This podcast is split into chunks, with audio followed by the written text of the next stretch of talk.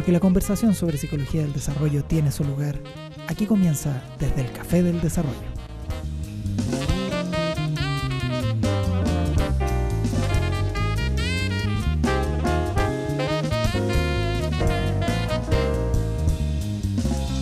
Muy buenas tardes, ya estamos aquí de vuelta en el café del desarrollo. Yo no debería gritar porque, cabros, estoy agripado. Así, Oh. que, así es. Así que. Un pie de un tecito con limón. No, no, no, estoy tomando. Eh, y sí, de esos me he tomado harto, pero hoy día va a ser a un, como un 2 litros de mate del desarrollo. De hecho, esto es más agua caliente otra cosa. ¿no? Este pobre mate está lavadísimo. ahí. ¿Y el mate es bueno para eso? Es que ah, yo en general soy re malo para tomar agua así como sola, entonces me hago un mate bien aguado y es como tomar agua caliente. Y está bien. Vos Por dale, eso energía. Claro, me, tú- tú- ok, lo- lo- a nadie convencí con mi, con mi historia, mejor hablemos de desarrollo socioemocional, porque si no... Eh, bueno, la tos para confirmar que efectivamente estoy agripado. Sí. Pero eso es lo bueno del Café del Desarrollo, que tiene estas terrazas abiertas donde podemos eh, interactuar sin que yo lo llene de bichos. Sí. ¿Cómo Bueno, están? yo bien, con Sí. Tuto. Agustín, ¿Quién está? Eso. Aparte de Cristian. ¿Todo bien? ¿Todo bien? ¿Tuto? Sí. Está bien, está bien. Oye, pero listos y dispuestos para hablar de, de algunos temas de desarrollo socioemocional y en particular este momento fascinante de- del desarrollo del apego. Sí, Por ¿cómo no? Está bueno. Eh, ¿Tú querías enfatizar algo ahí? Tenía, venía ahí desesperado por hablar algo. Iván? Desesperado, no sé. Eh, pero. O sea, Interesado, ya, está bien. interesado, sí, sí, sí. Es que hay, hay dos énfasis que. que, mm, o sea, dos temáticas que me gustaría como mm, disponer. eh, que tiene que ver con la idea de qué es lo activo en, en el niño a propósito del- del- de la producción del apego em, y el carácter organizacional del apego, carácter relacional. Pero antes, yo voy a hacerte de, abogado del diablo. Te voy a hacer, ayer hablábamos del, de cuando se, cómo se habla del, del apego en los matinales. Decir, eh, pero si el apego es como, eh, es algo que, que se le produce innato a las guaguitas cuando nacen, pues. Agustín y Iván con cara de desencajada. ¿En, serio el matinal dicen eso? O sea, sí, po. O sea, no lo dicen así, pero un poco a veces, ¿no? No, pero convengamos en que, en que muchas veces se habla de apego eh, para referirse a lo que nuestro querido Alan Sroufe nos dice que más bien habría que llamarle vinculación o... Sí, porque ese es el concepto que usan, al menos en, la- en el, en el texto que leímos.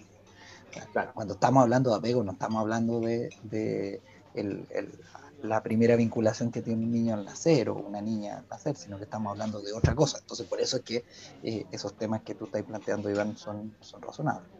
Sí, pues, o sea, bueno, yo creo que eh, una cosa que este curso pone en juego todo el tiempo, diría yo, es la idea de que los procesos se desarrollan, ¿no? Eh, o sea, parece súper idiota lo que estoy diciendo, pero, pero, pero no lo es, porque eh, para muchas perspectivas, científicas y no científicas, eh, científicas, no sé si de la psicología, pero quizás sí. Eh, Ah, sí. Sí, seguro que sí. Eh, suponen que, em, que, em, que ciertos fenómenos que ocurren en el humano em, maduran, ¿no? Tal cual como a los siete meses ocurre esto, a los, al año ocurre esto, en tal momento va a pasar esto otro, como si uno fuera una planta, ¿no? Em, la cual como que al vivir un cierto ciclo van ocurriendo ciertas cosas independientes en algún sentido de eh, el proceso vital en el cual alguien esté inserto. Cuando me refiero a eso tiene que ver con relacionándose con el contexto, con, con, con el hogar, con los posibles familiares, con las instituciones que habite, con el país en que nazca, con el momento histórico en que uno esté, eh, en la clase social en que uno esté metido, ¿no? Como, entonces yo creo que en ese sentido, em, yo creo que en el sistema, sol, en, la galaxia en que uno esté y todas esas cosas, yo creo que todo ese aspecto es... Eh, te fuiste en la, en la, ¿cómo se llama? En la astronomía. Claro, es el, espérate, espérate, mira, como con, el signo, con el signo que naciste. ya, no, ahí te fuiste en la astrológica. No, pero, pero claro, eso sería como en, lógica, en, el lenguaje de Bronfenbrenner sería el astrosistema. ¡Apa! Eh, ¿te gustó? ¿Te gustó? Sí, me gustó, me gustó, me gustó. Astrosistema. El astrosistema. Suena muy volado. ¿Qué diría el Yuri? Ah, solo quiero decir que estamos sobrios, gente. Es importante decir. Sí, esto es mate, por, lo que se ve ahí había café. sí, lo mío fue una siesta, lo más que puedo decir que va antes del café del desarrollo. está bien, pero todos esos elementos o, articulados constituyen eh, el sistema en el cual los seres humanos nos desarrollamos y, es en ese espacio donde nos preguntamos por los distintos procesos psicológicos. Claro. En ese contexto, cuando hablamos de apego, no estamos hablando de vinculación eh, innata, así como de pura piel, sino estamos hablando de algo mucho más específico que tiene que ver con la regulación emocional.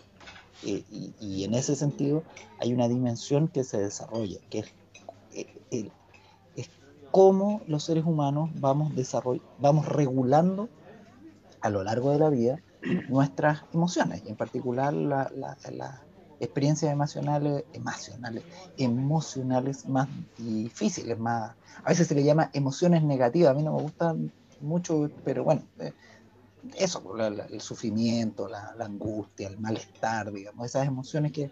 que, el dolor, la tristeza. Eso.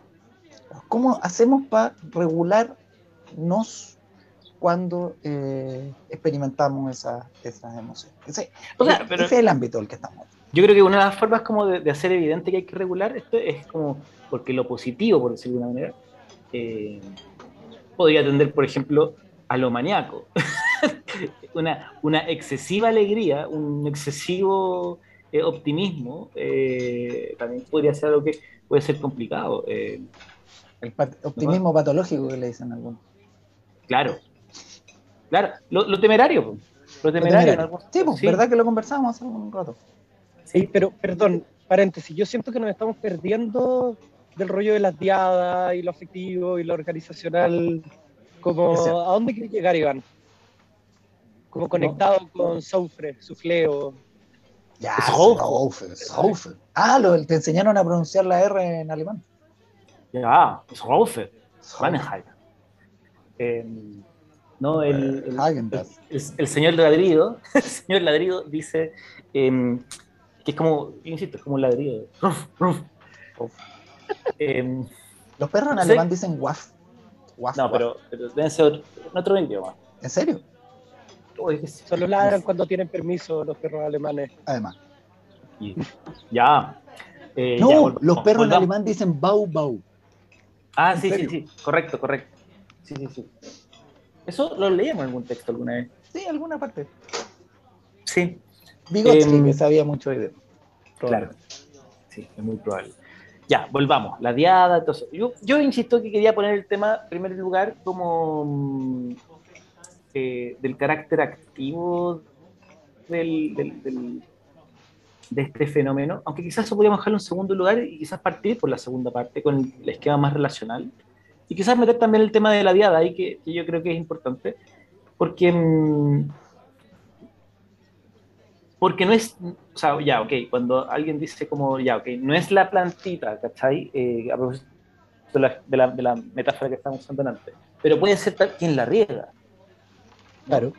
Eh, uno podría pensar entonces ahí que la, la función de quien cuida, que en general el texto de Rofe tiene harto cuidado de no señalar, por ejemplo, cuando sostener que tiene que ser la madre. Eh, lo pone como ejemplo, pero es una, una posibilidad.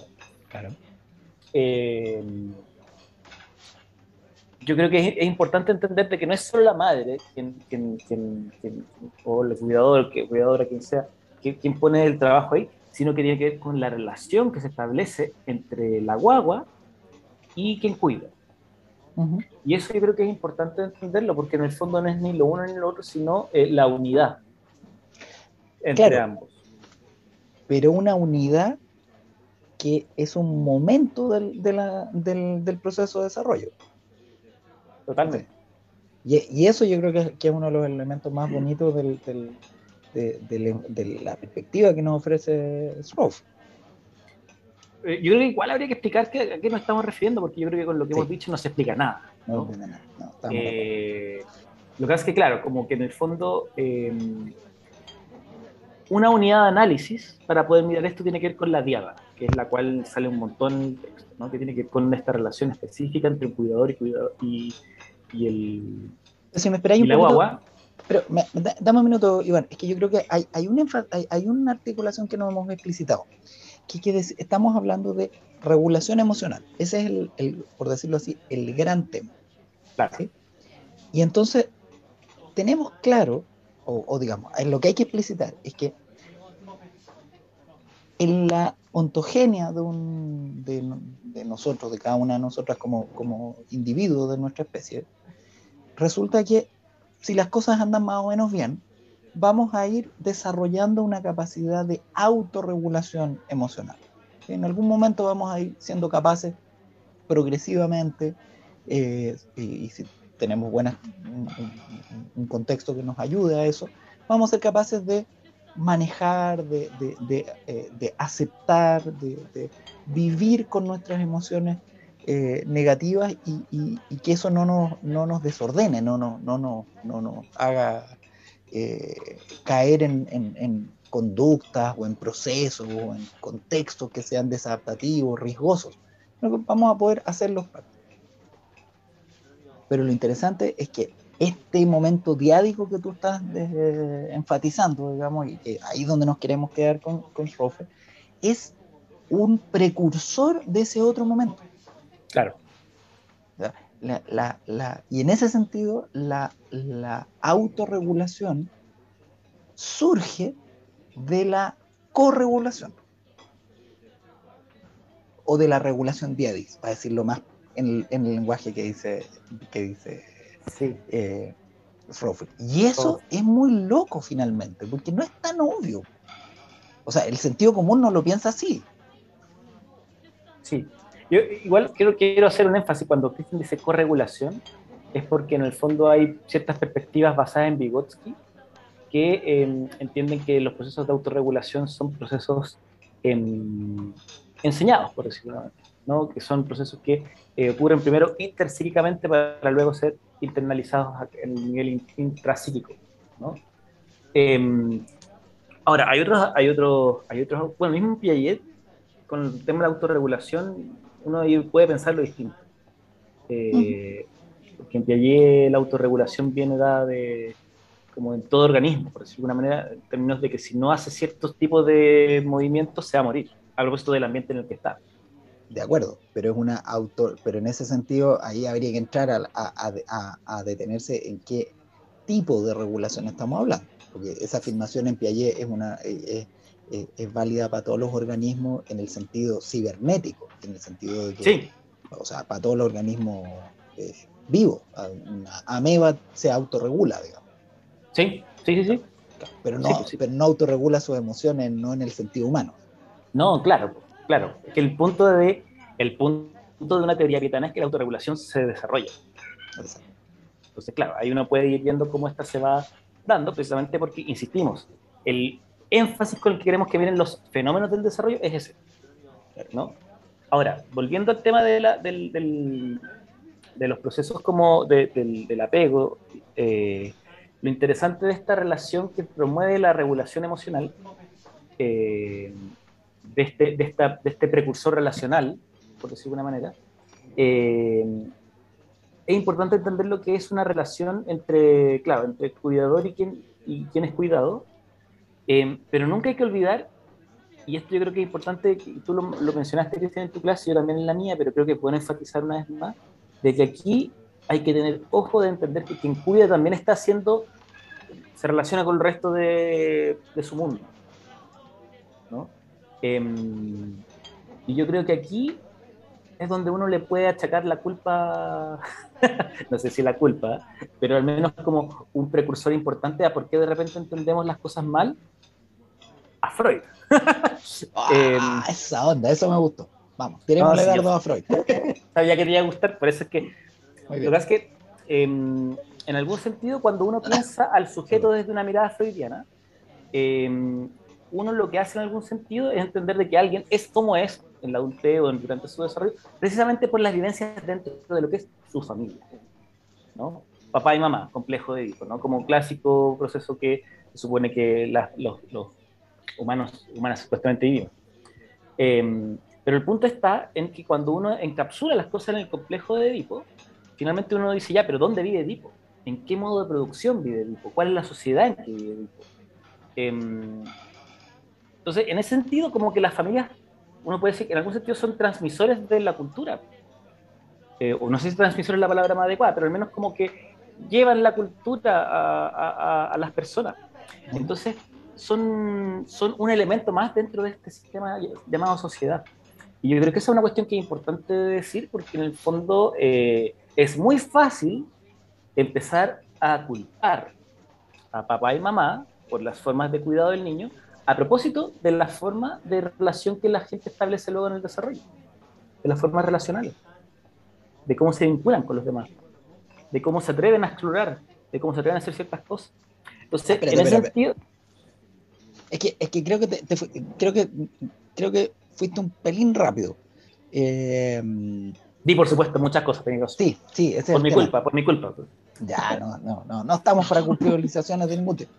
Eh, no, es que volvamos sobre esa idea, volvamos, o, planteémoslo como pregunta, eh, la, afirmación que acabáis de hacer, explorémosla, vean, porque tú decís, a ver, entonces no hay que culpar tan rápidamente al menos a papá y mamá o a cuidadores eh, eh, de cómo es que se está relacionando con el bebé, digamos, porque estamos hablando, para ir situando también y, explicitando, estamos hablando de que este eh, cuando hablamos del el desarrollo del apego, estamos, eh, y el apego entendido como la, eh, fase o el, sí, la fase relacional de, la regulación emocional, o perdón, la fase diádica de la regulación emocional, estamos hablando de un periodo que más o menos está como en la segunda mitad del primer año de vida de los seres humanos, más o menos. Entonces estamos hablando de guaguas, de bebés pequeñitos, digamos guagua le decimos Entonces, eh, dentro de ese periodo, uno diría, eh, claro, tú afirmáis, a veces estamos culpando demasiado rápido a mamá y papá de, o al cuidador de cómo se relaciona con eh, el bebé y en ese sentido estamos diciendo y, y, en los efectos que eso pueda tener para su desarrollo a lo largo de su vida. Todo el mundo ha escuchado hablar a propósito de los matinales, la televisión, la, prensa, que pareciera ser que esto de la fe, del apego, de cómo se, eh, de los del patrón de apego que se instale, se estabilice en un, niño o una niña, eh, va a tener efecto, va a tener alguna suerte como de, de ¿cómo se dice?, de trascendencia en la vida, en la ontogenia de, esa persona. Entonces, yo diría, tratemos como de, detenernos en esa parte para poder evaluar tu afirmación, para poder decir, si, para poder saber si estamos de acuerdo en que hay o no que culpar a alguien, digamos, de, los cuidadores. Paréntesis chiquitito, sobre eso hay una metáfora muy bonita que se da al final del texto sobre la idea del árbol. Ah, ¿verdad?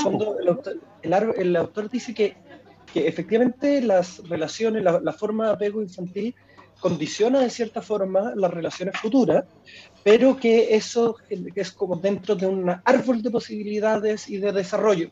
O sea, yo creo que también el autor se preocupa al final de poner el componente más dinámico, para que no quede como una cosa mecanicista, causal simplemente. de hecho, ayer en, la sesión conversábamos con, los estudiantes, bueno, con María Rosa, que, que eh, que esa, ese, esa, esa mirada que, que propone Ruth a través de, ese, de, ese, de esa metáfora nos recordaba la, el, el, el, concepto de epigénesis, digamos, al menos eh, como lo, lo, hemos estudiado con, con Erickson. ¿Se acuerdan que conversábamos de, del viejo Erickson hace algunas semanas atrás, acá mismo, en el café? Sí. Esta idea, que, claro, esta idea que, de que se dispone, pero no es una relación mecánica, no, no, es, no es una condena, por decirlo así. Claro, Entonces, eh, dale, dale. No, dale, dale. No, es que pensaba que quizás lo que valdría la pena explicitar es por qué estamos hablando de condenas y disposiciones. Quizás explicitar cuáles son esos patrones de, de, de apego eh, que, que, son como los clásicos, lo que la, la, literatura nos ha mostrado que tienden a instalarse. El patrón de apego seguro. El, el elusivo y el resistente. Y el desorganizado, que, que sale bien poquito en el texto. Los dos últimos son medio difíciles de diferenciar a ratos, porque además el autor habla de que los dos son apegos ansiosos, claro. pero uno es un ansioso evitativo y otro es un ansioso resistente, y la verdad no queda tan claro, no sé qué, qué opinan ustedes. O sea, yo primero creo que hay que entender qué es, lo, qué es la ansiedad. Eh, Así. No, pero, o sea... Iván o sea, Cara. pues no, yo, o sea, que es súper interesante como, como, uno de repente se maneja con un concepto de ansiedad pseudocientífico y no te das ni cuenta. Eh, ya, eh, ya. Pero, mira, la ansiedad, la ansiedad, al menos como la entiendo yo, es, es precisamente el, el afecto que se siente cuando uno no sabe bien qué va a ocurrir, como cuando hay una cierta incertidumbre con respecto a, la, a, a un proceso que puede estar más o menos claro. Eh, la angustia es cuando en el fondo cuál es el camino a seguir la angustia y la ansiedad tienen, son muy parecidas, siempre tienen que ver con incertidumbre, pero la incertidumbre de la ansiedad es como, como ver en la prueba, eh, en una cuestión que es más o menos eh, que uno sabe que va a eso, pero no sabes cómo te va a ir en eso. En cambio, la angustia tiene que ver con cuando hay que tomar decisiones como para dónde voy. ¿no? Eh, la angustia tiene que ver más con la dirección. Las dos son vitales en algún sentido. La angustia tiene que ver con la dirección, de cuál es el camino. En cambio, cuando uno siente ansiedad, uno sabe cuál es el camino. El punto es si voy a lograr lo que el camino me, me dispone. Pero entonces la, la, ansiedad sería como una emoción preparatoria, por eso la activación del sistema. Es que la ansiedad es súper entendible, efectivamente. O sea, de hecho, yo creo que la, el apego seguro no es falta de ansiedad. No, po. No, po. Eh, solo que en el fondo la ansiedad se vuelve en algún sentido eh, bloqueadora de las posibilidades del desarrollo. Es que, es que ahí es donde aparece, es que yo creo que, viste que nos, servía eh, como entrar en, los patrones mismos de, apego, porque una cosa es hablar de, regulación eh, de las emociones, comillas, negativas, eh, en genérico, y otra cosa es decir, oye, mira, el patrón de apego seguro, de lo que estamos hablando, es de un modo de actuar eh, que eh, permite que esa ansiedad que se produce en ciertas, eh, o sea, ansiedad que se produce en la vida, ¿eh? la, la, vida misma, digamos, tiene momentos en que uno se pone un poquito ansioso, digamos, en función de, de, de lo que va pasando, digamos, eh, que esa ansiedad no sea paralizante, sino que pueda ser regulada, pueda ser en ese sentido acogida por el, por el organismo, eh, aceptada, uno podría decir y no rechazada o, o negada. Valorada. Claro, hasta cierto punto. Sí. Sí, es que ahí el... Por eso yo creo que en el fondo la ansiedad es algo que, que es como inherente a, a, a, participar de la vida. Uh -huh. ¿no? Como en el sentido de que uno nunca tiene ciertas... No, nunca tienes total certeza de que la vida va a ser como uno espera. Sin embargo, uno hace como si eh, en algún sentido. Y eso es interesante porque en el fondo el niño, el niño o niña que desarrolla en algún sentido una relación eh, de apego eh, seguro, em, vive la vida como si, como si la exploración tenga menos riesgo. Pero menos riesgo, no es que sea, no es que sea cero riesgo, sino, eh, sino, claro, estaríamos preparando a la gente para que, que no le importe la muerte, ¿no? A ser temerario. Sí, para ser temerario. ¿Cachai? Lo cual es. O sea, y, y en ese sentido, fíjense que hablábamos de lo temerario cuando con Erickson nos deteníamos en el primer estadio que Erickson le llama confianza básica versus desconfianza básica. O sea, Todo calza apoyo. todo calza, pollo. Estamos hablando de un periodo en que se juega. El, el- el sujeto, el, el bebé está aprendiendo a moverse en un mundo que, eh, que, que no es fijo y en el sentido que conlleva un cierto monto de, de- de ansiedad, eh, pero aprende a moverse de una manera en que no queda eh, limitado su desarrollo, sino que queda dispuesto. Porque lo contrario de lo temerario, eh, que es como que, que- sería como decir ya, no hay riesgo, es, eh, no sé, ¿cómo, ¿cuál sería la No, palabra? pues, Pero- no, pues, no, lo temerario tiene que ver con eh, no hay riesgo. Por eso, por eso te digo, es, lo temerario sería como vivirse la vida sin, Temeroso es la, la contraria. Claro, claro, el lo terror. temeroso, La temeridad. claro, y lo Claro. temeroso sería eh, finalmente no hacer nada. O hacer nada. Ajá, claro. Es que ese es el punto, porque como estamos vivos, de repente nos quedamos ahí. Claro, ese- haciendo, haciendo lo mismo, ese- claro, no haciendo nada nuevo.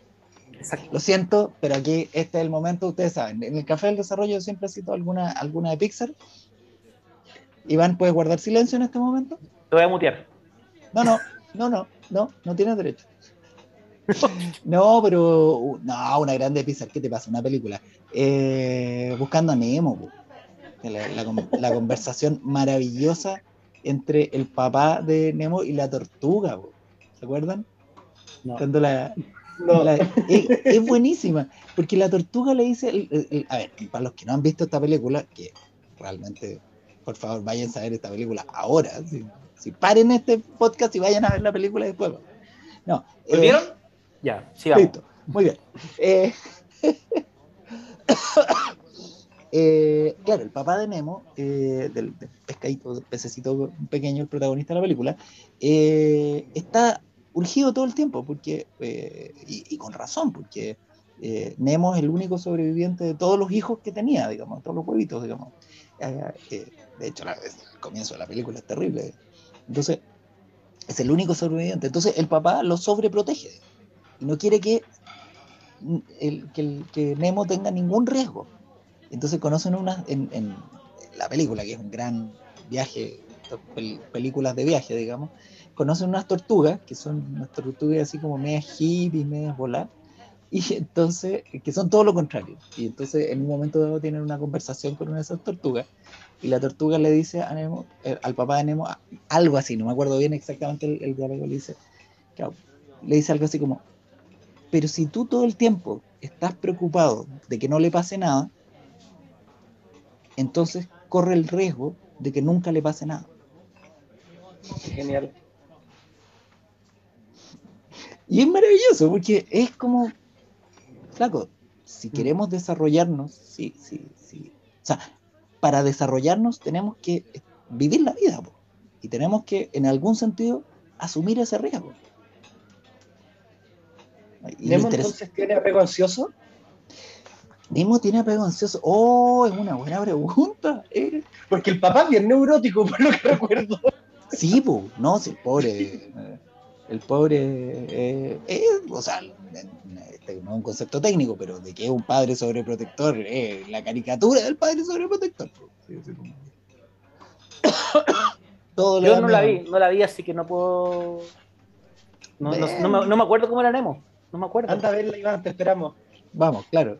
Solo me acuerdo de Dory, que es como esta La que, no, que no tiene memoria. eh, y del final, porque vi el final.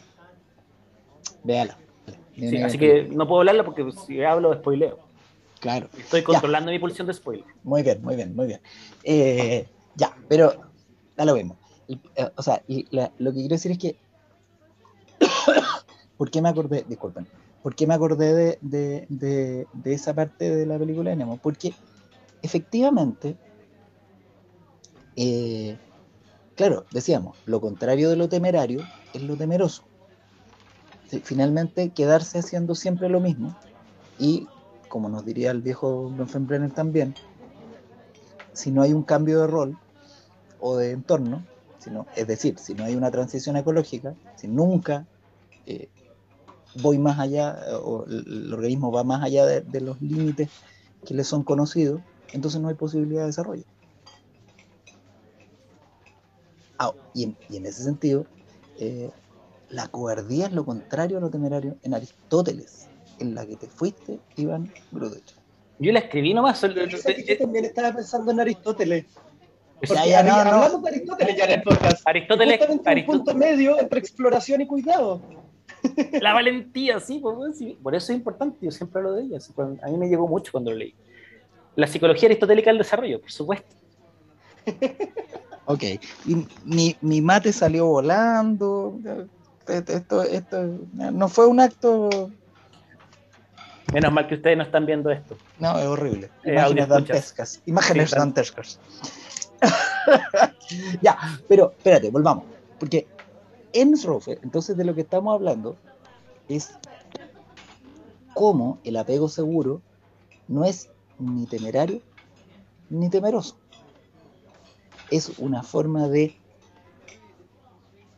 regular esa experiencia emocional de ansiedad. Entonces, en ese sentido, es distinto de un apego ansioso, que tiene estas formas que, no, que, nos recordaba Agustín. Claro. Ahora, lo interesante es que Sroff nos dice, durante ese periodo de más o menos entre los 6 y los 12 meses de vida,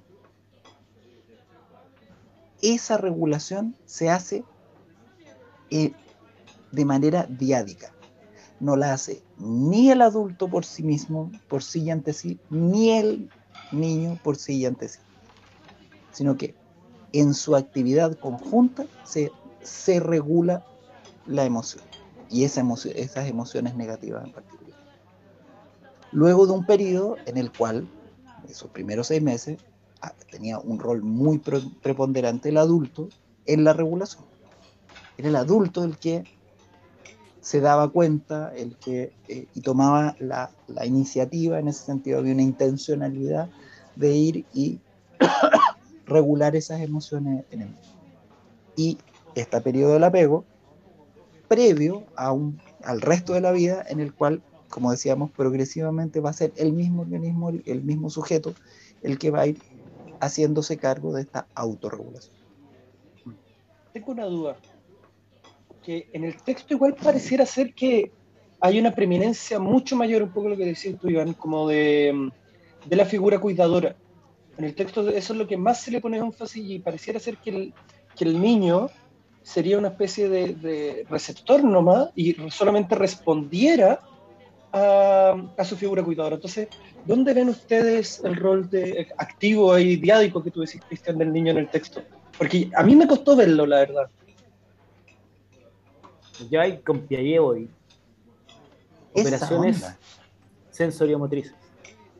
Que no son inteligencia sensoriomotriz. No, no, no exageremos con lo de las operaciones, porque acuérdate que. ¿Qué dije yo? ¿Operaciones Dijiste eh, eh, operaciones sensoriomotrices. Estás desinformando, eh, Iván.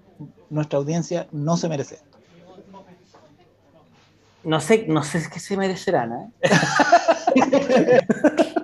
No, está bien. Yo tampoco sé lo que ellos se merecen, pero esto no se lo merecen. No, está bien, está bien, está bien.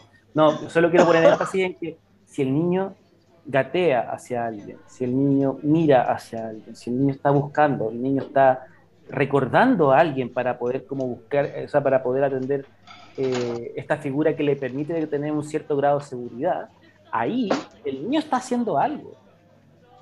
Eh, y eso es una actividad concreta que el niño realiza. Y, yo creo que esa es una cuestión que, que es fundamental. O sea, como que el niño como que haya desarrollado un cierto tipo especial de vínculo con alguien para que lo busque al rostro de cuando explora algo, para mí está clarito que hay algo que, es relevante. Claro, y quizás lo, lo, lo, que, lo que también, eh, lo que, otra, otro elemento que, por supuesto, como el texto que leímos de Srofe es, es limitado, digamos, unas pocas páginas, digamos, pero, pero claro, también ayuda recordar que justo en ese mismo periodo se está desarrollando en las guaguas, típicamente, los bebés, la atención conjunta. Y la atención conjunta tiene precisamente esta misma ah, secuencia. Y ahí, precisamente, ese tipo de, acciones del bebé, en, en, un tiempo muy breve, en unos pocos meses, van pasando de una actividad en la cual, actividad perceptiva, de atención, digamos, qué es lo que se está mirando, en la cual está, en la cual hay una guía muy importante del adulto, a también una fase de corregulación, la atención conjunta. ¿Y dónde se ve eso? Porque el bebé, como decía Iván, empieza a tener acciones en las cuales, por ejemplo, monitorea la atención del adulto. Y eso es distinto de lo que pasaba antes, en, los primeros meses, en que, por ejemplo, el bebé simplemente estaba atento a algo y era el adulto el que monitoreaba a qué estaba atento el, niño. Y asimismo, en los primeros seis meses, el niño llora porque tiene una emoción desagradable. Tiene hambre, está molesto, está asustado, está ansioso. Eh, y es el, adulto el que lo toma y lo, pone contra su pecho, le, le, le canta, le habla, eh, realiza una serie de acciones que, si todo anda bien, van a lograr que ese niño eh, se calme y, vuelva, tome una emocionalidad más, más agradable. En ese sentido, se regula la emoción negativa. Pero aquí estamos hablando de una acción en la cual el, bebé toma parte, pues, como decía Iván. Sí. sí, yo creo que ese es el punto que para mí al menos es, bien importante como de, señalar y de dejar clarísimo, como, como el niño tiene algo que hacer en respecto a este proceso, no es simplemente recibir las regulaciones de parte del, del medio, sino como en el fondo de ir regulando en conjunto a propósito de las acciones que ambos hacen. Ahora, yo necesito decir algo hace rato y que me viene así como que justo siempre lo dicen entre medio de, entonces no les quiero interrumpir la idea. Em, yo tengo una postura con respecto a esto de lo que son como las emociones negativas y las positivas. Em, y para mí ha sido mucho más atingente verlo, eh, siempre pensando en este concepto que uno, em, que, uno maneja mucho este concepto, que es la idea de lo relacional, ¿no? En el sentido, una emoción es yo creo que puede ser concebida como negativa o positiva dependiendo de cuál es su función con respecto a la tarea que vamos a realizar o de la que está, estamos en juego. En, ese sentido, sentir miedo de un objeto que te produce eh, ese miedo y salir huyendo, me parece profundamente positivo si es que ese objeto es peligroso. ¿no? Em, sentir tristeza porque perdiste un objeto que era importante para ti, em, eh, en algún sentido también habla de que sabes valorar tus cosas. Como... Entonces, en ese sentido, yo creo que lo importante siempre tiene que ver con el hecho de, eh, ¿es negativo o positivo un afecto en relación a qué? Eh, porque, por ejemplo, eh, la vergüenza puede ser un súper positivo motor de desarrollo, por ejemplo. en el sentido de, si yo no me gusto como soy ahora, quizás deba empezar a hacer otras cosas para llegar a ser quien quiero ser. O sea, ¿la vergüenza es negativa? pues positiva, por Claro, lo que pasa es que ahí estáis jugando también con lo que, con, una, con una, o sea, claro, estáis tensionando lo positivo y lo negativo eh, en términos de que alguien podría llamar también eh, lo adaptativo o lo desadaptativo. Por ejemplo. Eh, claro, y, cuando hablamos de, de, o sea, en general se habla de emociones negativas, quizás más bien lo que habría que decir es emociones placenteras y desplacenteras. Esa es otra alternativa. Eso es mucho más descriptivo, efectivamente. Pero, em, claro, y ahí se le llama como la valencia de las emociones. Y, eso algunos autores lo han trabajado súper explícitamente. Entonces uno puede trabajarlo desde esa línea, porque de repente el placer puede ser bastante negativo para algunas cosas. E, exacto. O sea, es que... es desadaptativo. Entonces, eso, desadaptativo. Ahí yo creo que quedamos nos quedamos con una nomenclatura que es mucho más ordenadita y que es consistente con lo que estábamos diciendo. O sea, estábamos diciendo, la ansiedad es placentera, pero, lo, pero no es adaptativo en el desarrollo eh, negar la, la, ansiedad. El displacer. claro, o sea, claro, la ansiedad ni el displacer en lo, absoluto. De hecho, es profundamente desadaptativo. Negar que uno tiene pena con los ejemplos que tú dabas, eh, al final te pasa la cuenta. Eso no hay que ser, no hay que ser especialista en psicología como para saberlo, digamos. Mi, abuela lo sabía muy bien. Trataba de mi abuela también. Llore, mijito. Pues. Entonces, le va a hacer bien.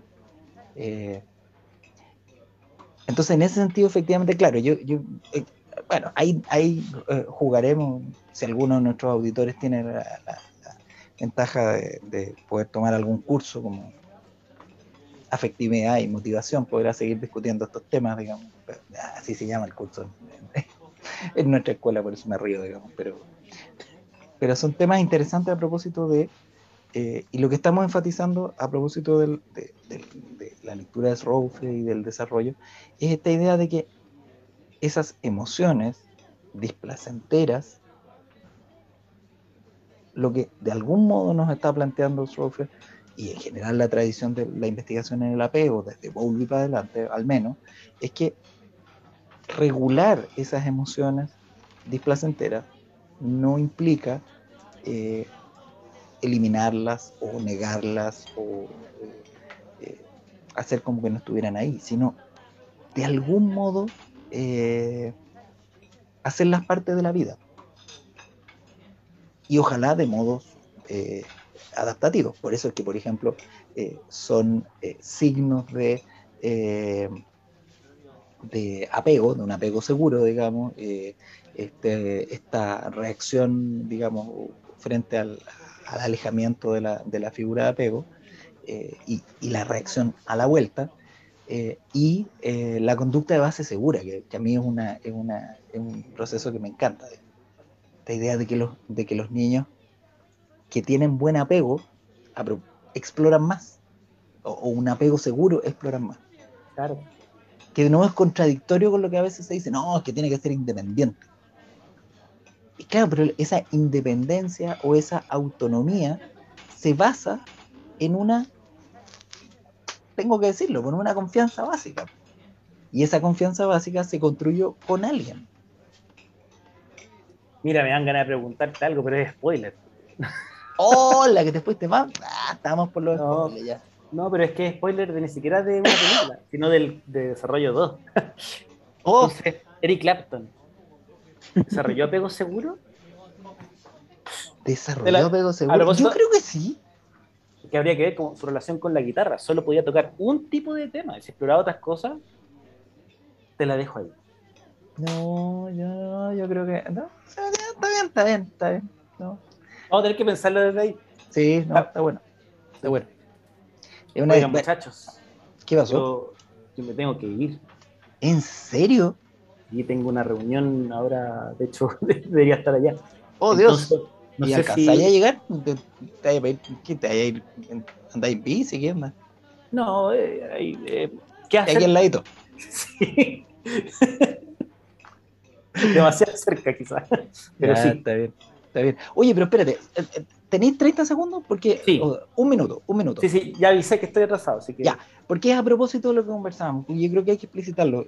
Esto que yo decía que, que como que la había tirado muy, muy rápido y decía, a ver, y si volvemos con toda esta explicitación a esta afirmación de que a veces no hay que culpar tan rápido a, a, al cuidador, a la cuidadora de, de, de la construcción del, del, eh, del, del, patrón de apego, digamos, que se instala en uno.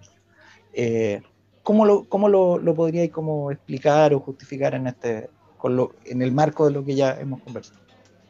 Mira, eh, sin haber dicho nada, o sea, sin nada de lo conversado, sopa tú, eh, con Bronfenbrenner, podríamos explicarlo. Porque en algún sentido, lo que pasa en el microsistema no depende, eh, o sea, lo que el niño vive en su microsistema no depende del todo de lo que ocurre en su microsistema, sino que depende precisamente de la relación entre micro, meso, eh, exo y macrosistema. Y, y ¿cómo fue que llamaban antes?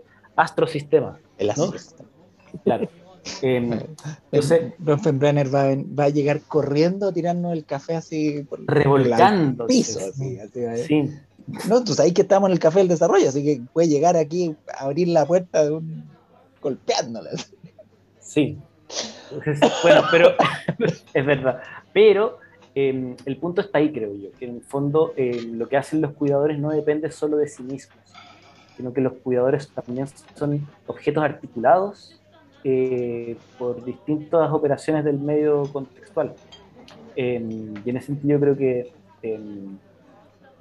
padres, o sea, y, y, además, porque esto es como a nivel como cronológico, ya, al mismo tiempo hay muchas relaciones dándose, pero también eh, si uno analiza biográficamente la historia de los padres, bueno, hay, hay harta investigación que en el fondo dicen padres que no fueron, eh, que no, con los que no se logró un patrón de desarrollo, o sea, de apego seguro, es bien difícil, o al menos tienen más dificultades de que se logre lo cual no quiere decir que es imposible, porque siempre depende de cómo el presente vaya ayudando a transformar el pasado. Claro, y ahí quizás la, palabra clave, eh, o el concepto clave, un concepto técnico, es el de sensibilidad. Porque lo que Sroufe y en general esta línea de investigación nos dice es que efectivamente el cuidador eh, va, a, participar de esta regulación diádica de una manera eh, o de una forma que llamamos eh, patrón de apego seguro, en la medida en que actúe sensiblemente, que no quiere decir andar llorando por los rincones, quiere decir estar eh, de alguna manera afinado, no sé cómo decirlo, como, como eh, conectado, conectado, claro, con lo que le está pasando al, al bebé en ese momento. Y, en ese sentido, eh, entonces en ese sentido no es ni mucho ni poco, es, estar ahí. Eh, y si, el, bebé está efectivamente ansioso, reaccionar y ofrecerle ayuda. Si el niño está tranquilo, no estar encima de él como poniéndole mi propia eh, preocupaciones, digamos, que, sino que estar atento y actuar en consecuencia. Pero eso claro, depende de la biografía. Yo tengo que ser capaz de, o sea, si yo no soy capaz de aceptar las emociones, si yo no soy capaz de acoger, por ejemplo, esa ansiedad ni siquiera en mí mismo, está difícil que la pueda aceptar en alguien más, pues voy a tratar como de, alejarla. Y, y, al mismo tiempo, si estoy hasta más arriba las orejas por estrés, por cansancio, por enfermedad, por eh, pandemia, por eh, angustia laboral, porque no sé si voy a tener eh, por estrés habitacional a veces, en, un contexto de hacinamiento, por ejemplo. Todos esos elementos le, hacen muy difícil y a veces en la práctica imposible para el cuidador poder tener esa sensibilidad de manera real, digamos, con su, con su bebé, incluso si esa misma persona, en otras condiciones vitales, eh, lo hubiera, hubiera tenido esa sensibilidad tranquilamente. Entonces, eso nos devuelve, yo creo, lo decíamos ayer en la, conversación, pero yo creo que es interesante porque además aquí nos abre hacia el tema que, nos viene, que, vamos a, del cual vamos a hablar la otra semana aquí también en el café, que es el problema de la negligencia o el maltrato o el descuido. Eh, eh, que es que a veces psicologizamos la comprensión de eso diciendo, ah, esto es un problema del adulto, ese adulto o esa adulta con nombre y apellido. Y se nos olvida que, como decía el Iván, eh, ese adulto está actuando en el microsistema eh, en función de lo que le está pasando en el meso y en el macrosistema también. Y en ese sentido, una intervención, o sea, y en ese sentido, por ejemplo, eh, cómo están construidas las leyes, bueno, en Chile hoy por hoy se está discutiendo la constitución, también incide también incide en cómo es que se va a, cómo es que se va a disponer el desarrollo socioemocional de los de los bebés que hoy en Chile están tienen entre tienen entre 6 y 12 meses. Claro. La voladita. La voladita, ¿eh? es bonito. a propósito de que no solo se puede promover o la, el bienestar y el desarrollo con intervenciones uno a uno, sino también con intervenciones incluso de política pública, de, de, justicia social. Y de promover vínculos indirectos, a través de intervenir también en uno, eso pasa a otro, y así. Claro, Exacto. se puede pensar desde ahí. Oigan, ahora sí que me tengo que ir. Sí, vaya, vaya, vaya, vaya, porque si no, Ya, un abrazo, que estén bien. nos Estamos al habla. Ustedes Cuídense fíjense del resto. Chao. a nuestros queridos auditores que estén muy bien. Buena semana. Chao.